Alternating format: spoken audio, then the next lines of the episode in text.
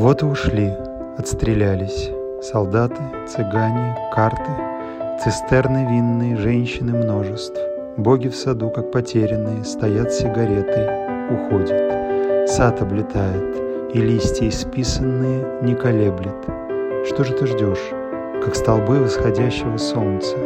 Солнце заходит и больше не озаботит магни луны и кипящее море, и не печалит ни прошлого губ и ни завтра. Книги уходят, быстро бегущий я, скоро, все, что любил я в жизни, книги и ноги.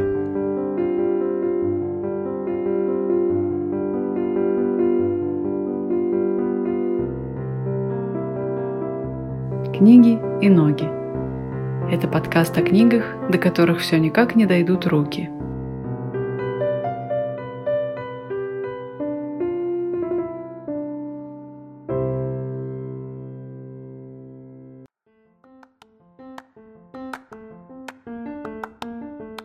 Добрый день, друзья! Это подкаст «Книги и ноги». Меня зовут Наташа Хигази. Каждую неделю я выбираю и читаю здесь рассказы как известных, так и несправедливо забытых авторов. Сегодня это будет рассказ «Автобус» Ивана Ивановича Катаева. Позволю себе обратить ваше внимание, что это не Валентин Катаев, автор «Сына полка» и других известных произведений, а другой Катаев. Ивана Катаева называют самым сердечным писателем 30-х годов XX -го века – Родившийся в семье преподавателя истории, Катаев в конце концов был заклеймен за интеллигентские пережитки и ложно понимаемый гуманизм. Писатель был арестован вместе с Борисом Пельником, Николаем Зарудиным и Артемом Веселым. Военная коллегия Верховного суда СССР вынесла им смертный приговор. Не были засчитаны никакие плюсы доблестной биографии Катаева. В 17 лет доброволец Красной Армии, член партии, Редактор и автор газет «Красный труд», «Красная новь», «Наше достижение», «Прожектор», «Колхозник». Во времена, когда вехи писательского творческого пути отмеривались на партийных заседаниях, преданность в расчет не принималась. Ивана Катаева расстреляли 19 августа 1937 года и похоронили в братской могиле на Донском кладбище. Ему было всего лишь 32 года.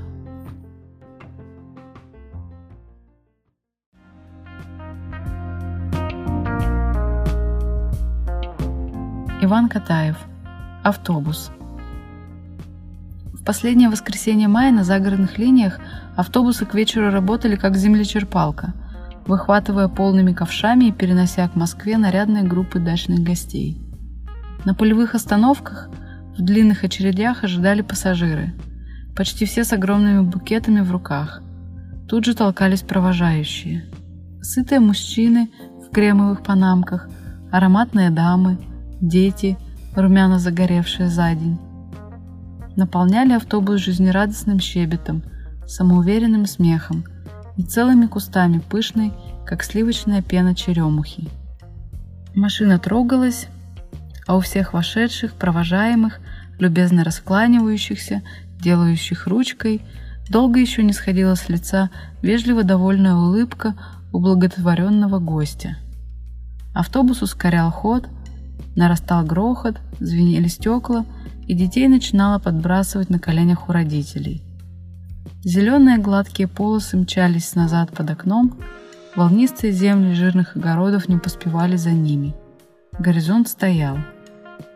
Рядом с шоссе желтело железнодорожное полотно.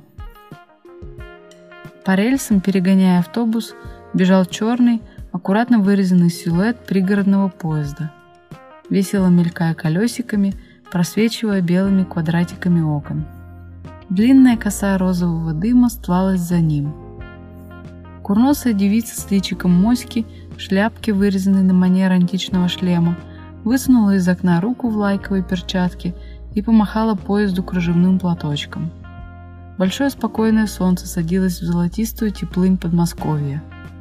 Половина его мягкого упругого шара скрылась за мглистой полоской дальних лесов, и неожиданно я увидел в нем умный карий глаз класса победителя, чуть прищуренный и добродушный, созерцающий эту девицу в перчатках, вот эту важную старуху с двойным подбородком и седыми буклями, не умещающуюся на сиденье, этого розового гражданина в инженерской фуражке, которым он, всепрощающий класс, позволил дожить драгоценную жизнь, ездить в гости, загорать на пляжах и даже платить членские взносы в ОСО «Авиахим».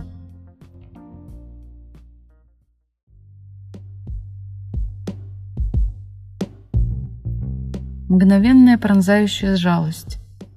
Автобус, гремя и раскачиваясь, выскочил из зоны редких пригородных фонарей жилого света. Город легко развел объятия. Влетели в поля. Мрак, безлюдье, каинова тоска осенних гнилых огородов. Впереди сильные лучи машины вскрывали из тьмы полоску шоссе, белый слитный булыжник. В заднем окне, колыхаясь, возникло белое зарево города – Телефонные столбы на мгновение вырастали на нем черной голгофой и падали.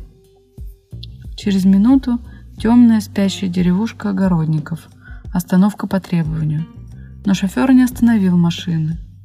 И вот на одну секунду я увидел в отсветах окон человека у остановки, высоко поднявшего руку. Он поздно поднял. Его не заметили – Автобус пронесся дальше своим светлейшим, лакированным, комфортабельным царством. Человек остался один, в темноте, на краю шоссе. Я успел его разглядеть. То был коротенький дачник в фетровой шляпе, в просторном пальто колоколом, с толстощеким компанейским лицом. Что ж тут такого? Автобус не был последним. Лишних десять минут простоит, подождет.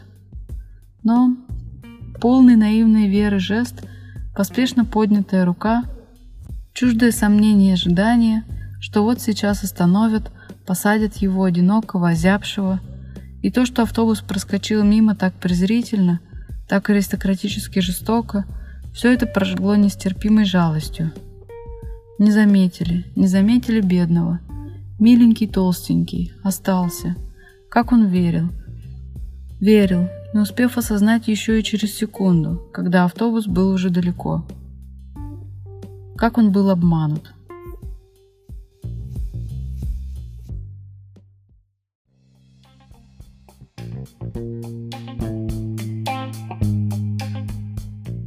Автобусе лучше всего садиться на переднем сиденье, рядом с кабинкой шофера.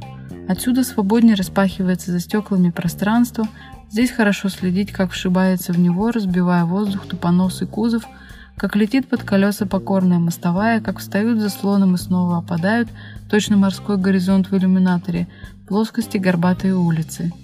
Здесь приятным зудом остается в ногах дробная горячая жизнь мотора. Кроме того, здесь можно наблюдать за шофером. В автобусе того маршрута, по которому я езжу каждое утро, мне особенно полюбился один шофер. У меня с ним завязалась тесная дружба – только, к сожалению, одностороннее. Я вижу его раза два в неделю за стеклами кабинки. Отлично изучил, по крайней мере, одну сторону его лица, его профиль. Могу сказать точно на ячейке. Я знаю товарища шофера полтора года, как энергичного и преданного своему делу работника. А он не подозревает о моем существовании, даже ни разу не взглянул на меня. Ему нельзя смотреть по сторонам. Не замечающий моего взгляда треугольничек глаза устремлен только вперед, на дорогу. Всегда вперед. Профиль у него превосходен. Твердый профиль квалифицированного пролетария. Из-под козырька фуражки выходит плавная линия, обрисовав ясный слегка загорелый лоб, очертив прямой нос и плотно сжатые губы. Она округляет упорный подбородок. Он всегда девственно выбрит. Правила профессии. Голубой глаз шофера совсем не прищурен, привычно раскрыт, смотрит прямо перед собой. Корпус немного откинут на спинку сиденья. Руки в больших рукавицах с раструбами до локтя спокойно лежат на рулевом колесе. Машина повинуется их движениям так же чутко, как чистая мысль повинуется велениям мозга. В своей зеркальной комнате он совсем как поэт, также одинок, отъединен от людей и в то же время погружен взглядом в кипение мира. Также волен в отдельных поворотах руля и также подчиняется маршруту пути, звонкам кондуктора. Он творит сложную кривую движение смело и осторожно. Смело и осторожно. За его спиной столько-то жизней по числу занятых мест. Иногда еще 10 жизней, которым разрешено стоять в проходе. плюс славный коллега, кондуктор. А перед глазами на мостовой тысячи беспечных, близоруких, влюбленных, рассеянных, занятых изобретением электрической мясорубки. Никто не думает о человеке за стеклянной переборкой. Он помнит обо всех. Однажды по звонку кондуктора рука в кожаной рукавице оттянула рычаг. Взвыл мотор, машина качнулась и пошла ускоряя ход. И тотчас же на перерез ей с тротуара метнулась женщина, повязанная темным шерстяным платком. Кажется, она хотела вскочить в отходящий трамвай. Фигура ее исчезла за радиатором. Я схватился рукой за грудь и тихо вскрикнул. Это была десятая секунда. И вечно счастье для жизни моей – я видел своего шофера. Ровное лицо его исковеркалось в бешеной гримасе напряжения. Всем корпусом он свалился влево, сбросив в этот миг на руль всю силу своей молодости, мысли, страсти. Машина, сотрясшись, прыгнула в сторону. Мимо окна мелькнуло и желто-белое лицо в темном платке с черной впадиной открытого рта. Секунда еще не кончилась, когда шофер выправил ход, и лицо его вернулось в мир – Левая рука поднялась, и тылью рукавицы оттерла вспотевший лоб. Правая оставалась на трепетном, подрагивающем колесе. Уже голубой глаз смотрел, как всегда, прямо перед собой, но с губами случилось необычное. Они разжались, и я впервые увидел за ними ровные белые зубы. Это была улыбка, полная доброты и счастья. Она родилась и тотчас же слетела – Секунда прошла, лицо замкнулось в прежнем равнодушии. Никто, кроме меня, ничего не заметил. Пассажиры были заняты своими гривенниками, билетами и размышлениями. Но я-то запомнил навсегда, каким прекрасным, гордым и веселым было на один краткий миг лицо за стеклом. Как три раза торжествующе рявкнула сирена о непреложности святости человеческой жизни. И как мне самому захотелось крикнуть «Да здравствует человек.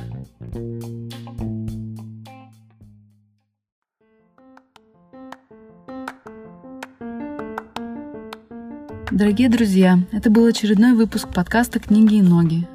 Большое спасибо за внимание. Если вы хотите поддержать мой проект, есть несколько способов это сделать. Во-первых, можно подписаться на подкаст и оставить отзыв в iTunes или на той платформе, где вы меня слушаете. Во-вторых, можно сделать перевод на абсолютно любую сумму на платформе Яндекс Деньги. Ссылка будет дана в описании подкаста. И в-третьих, можно написать на почту или в соцсетях свои мысли. Выбирайте любой способ, они все хороши и очень меня поддерживают. Большое вам спасибо за это. До встречи на следующей неделе. Ваша Наташа.